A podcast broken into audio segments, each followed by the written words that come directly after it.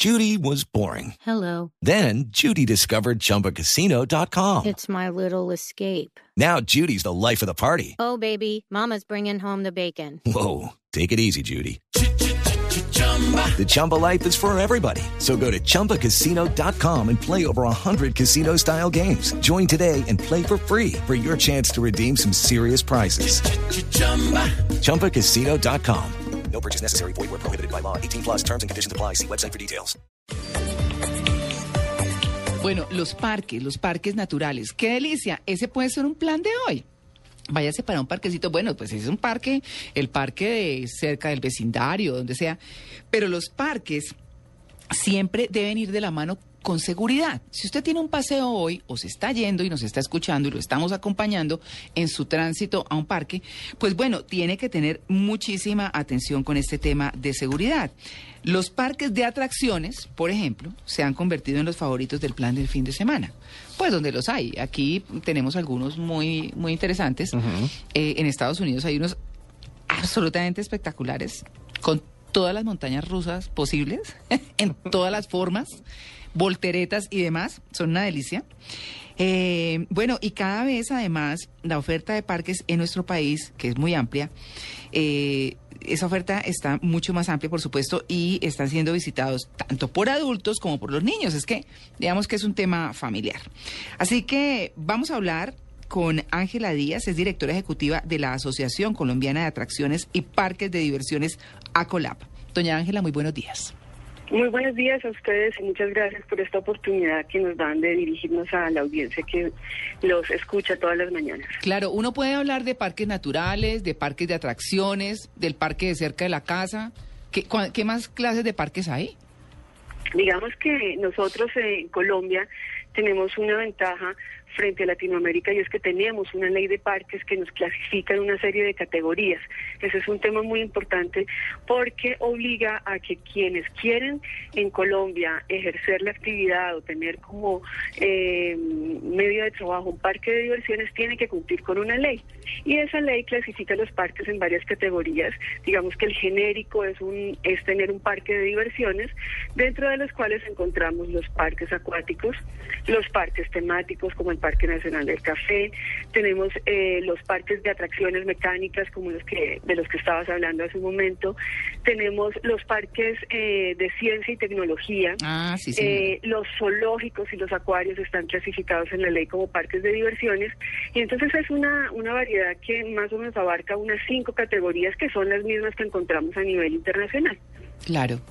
Pues bueno, eh, ¿cuáles son los temas de seguridad? Porque yo me imagino que entre una clase de parque y otra, por supuesto, hay diferentes medidas de seguridad.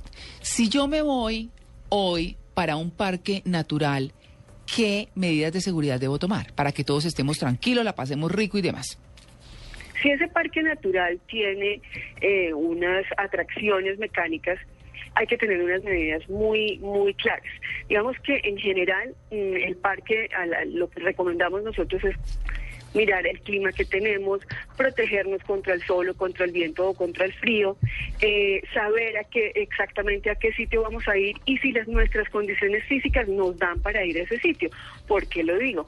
Porque muchas veces eh, el deseo es más grande que lo que podemos hacer. Entonces, si hay una persona que tiene un problema de columna o que va a tener que caminar eh, durante horas, pues es mejor que busque otro tipo de parque para ir. Entonces digamos que tenemos que estar conscientes en primera instancia de nuestras limitaciones, de qué tipo de problemas podríamos tener para no poner en riesgo nuestra salud. Estamos nuestra hablando, estamos hablando de capacidad física, ¿cierto? Sí, estamos hablando de algunas algunas capacidades físicas. Cada vez que nosotros entramos a un parque, y eso es muy importante, nosotros también nos estamos comprometiendo a cumplir con las eh, indicaciones de seguridad que tiene ese parque. Eso es muy importante. O sea, yo formo parte, cuando entro al parque, yo me comprometo a formar parte de la cadena de seguridad de ese parque. Eso quiere decir que cada vez que yo voy ingresar a una atracción me voy a encontrar con unos letreros que dicen restricciones de uso, que deberían estar. Digamos que ese tipo de, de avisos me dan la, eh, me deben indicar que yo estoy en un parque que está trabajando bajo normas de seguridad.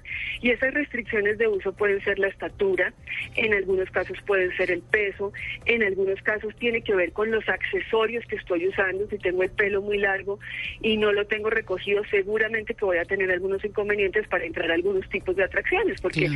finalmente el viento con un pelo largo pues puede causar que de pronto se enrede en algún eh, en algún eh, de Aparato. alguna manera y eso en algún aparato y de eso y eso me puede causar un, un incidente. No, es que fíjese usted No que me- cuando usted se va a subir a una montaña rusa, cualquier cosa le quitan aretes, anillos, le quitan absolutamente todo.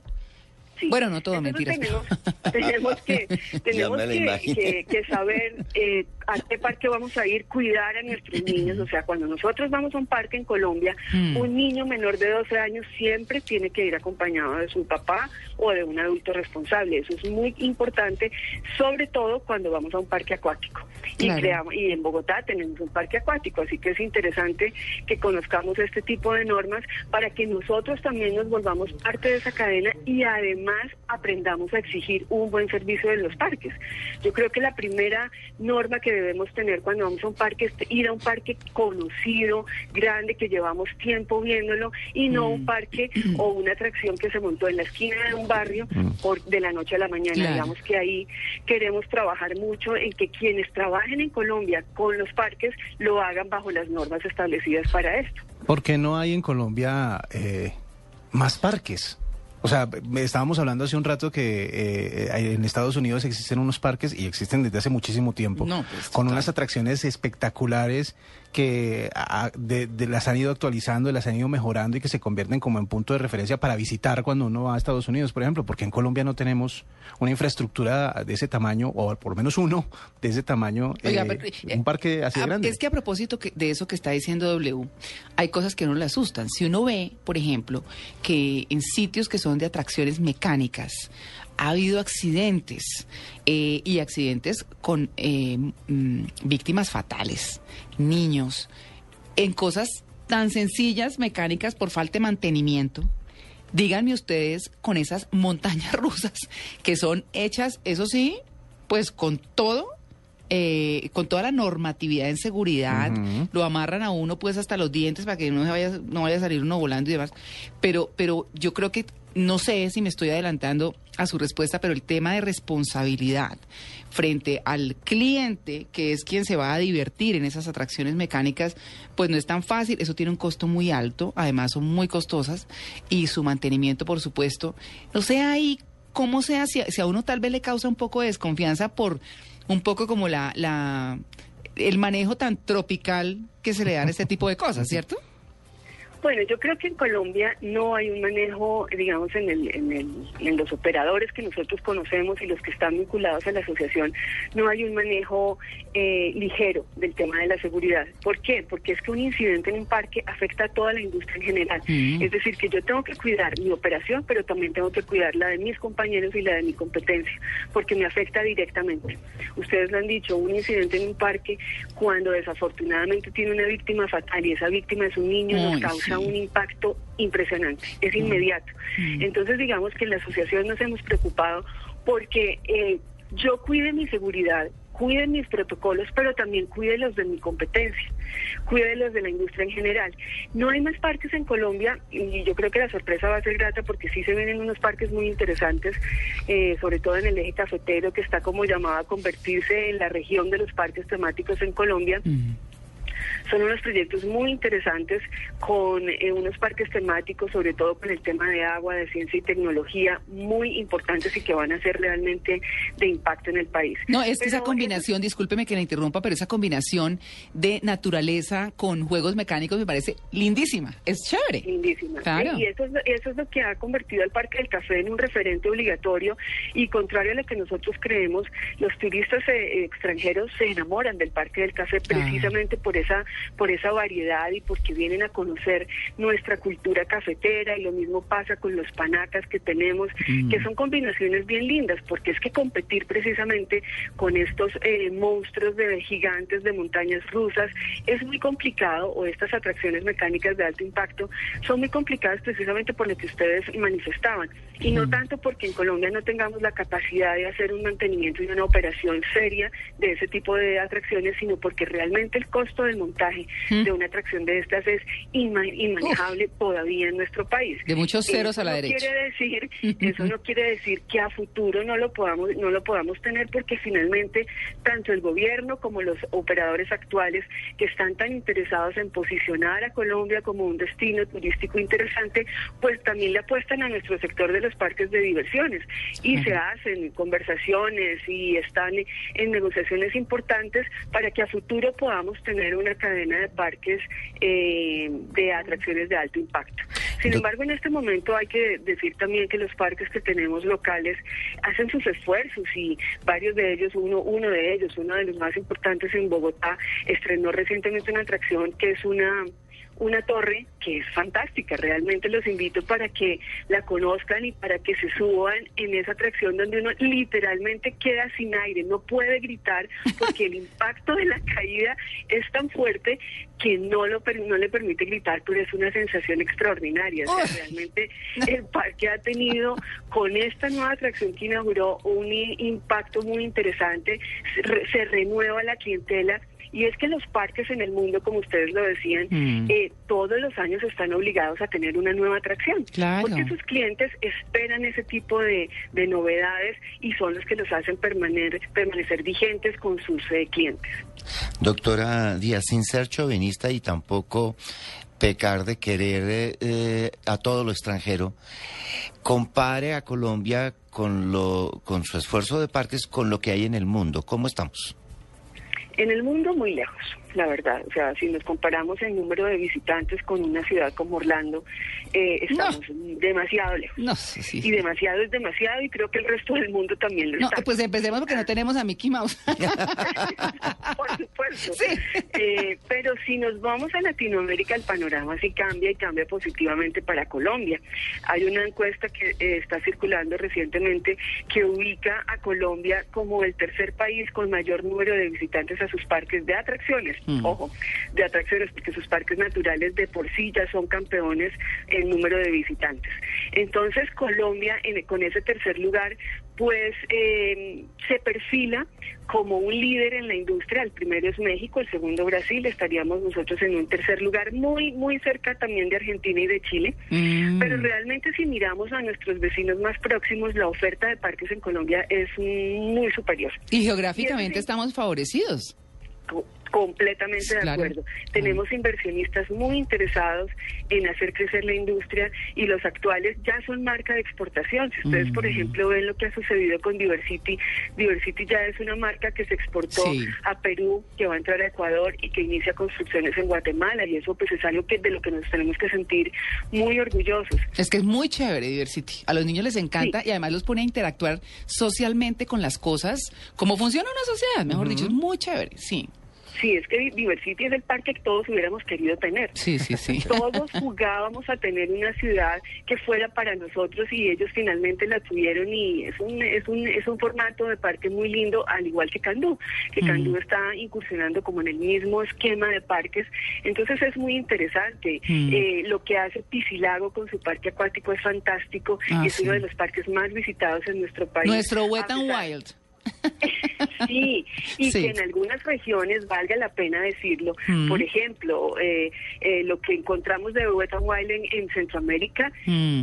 Piscilago es superior. Bueno, para con nuestros oyentes, claro, para nuestros oyentes, Wet and Wild son unos eh, parques eh, de con atracciones de agua, de piscinas, de toboganes y demás, muy famosos en los Estados Unidos y por eso estamos mencionándolos, pues para poner un poquito en contexto. En contexto. Sí. y el formato que tiene Centroamérica no es para nada envidiable a lo que tiene Piscilago, que Piscilago todos los años nos abre una nueva atracción. El agua de por sí ya es un componente que encanta tanto a los Mm. niños como a los adultos. Ah, y allí en este tipo de parques, Piscilago no solo es modelo en el tema de, de innovación, sino también de seguridad, de Mm. manejo de responsabilidad social, de, de todo el trabajo que hace con el reciclar el agua.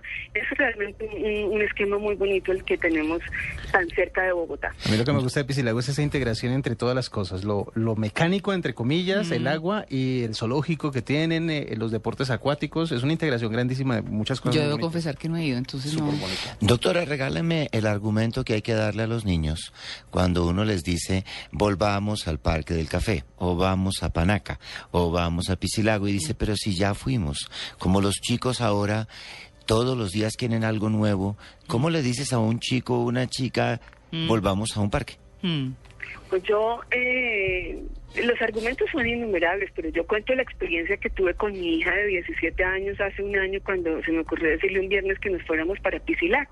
Mm. Mi hijo de 6 años inmediatamente dijo que sí y ella, ay, mamá, Piscilago, por favor. y nos fuimos para Piscilago en compañía de mi familia y de mi esposo.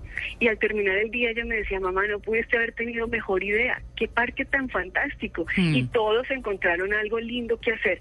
Digamos que, si bien es cierto que en nuestros parques no vamos a encontrar todos los días una nueva atracción, sí están tratando de hacer shows, de innovar. En Panaca vas a encontrar muchas actividades. Eh, hay especies que están llegando muy lindas. Cada día se inventan una actividad nueva. En el Parque Mundo Aventura, además de tener las atracciones mecánicas, están haciendo unos shows dedicados a los niños muy especiales y así en general todos nuestros parques, porque hay que buscar la manera de que nuestros clientes quieran volver. Entonces, digamos que primero hay que tener la disposición y ir al parque es además un espacio fundamental para compartir con la familia. Y un poco la platica, un poco la platica. un poco la platica, pero digamos que a nivel de parques en el mundo, esa es una ventaja que tenemos. Nosotros Sí. todavía podemos ir a un parque con unas tarifas muy asequibles y además es la oportunidad de que estemos en familia, de que nuestros niños estén con sus papás, de que los niños adolescentes también compartan con nuestra familia y creo que ese es el mejor argumento. Es un día para pasarla rico, para ir a divertirnos, a botar adrenalina compartir. y a estar, a estar compartiendo, exactamente. Bueno, pues, eh, doctora Ángela Díaz, por lo menos con ganas de ir a parque sí quedamos. Bueno, eso espero. Ese, ese es la- ese es el motivo y principal de cada de, de poder tener la oportunidad de hablar con ustedes. Sí, nos vendió la ida al parque. Así que ya saben, ese es uno de los planes de hoy. Así que, pues anímese de hoy y de cualquier fin de semana. Piense a qué parque se quiere ir. Uno de solo atracciones mecánicas, uno eh, con mezcla de lo natural y lo mecánico, otro que tenga animalitos, bueno, en fin, un zoológico, lo que quieran. Lo que queremos es que ustedes siempre tengan un plan para divertirse. Muchas gracias por su atención con Embrujins de Blue Radio.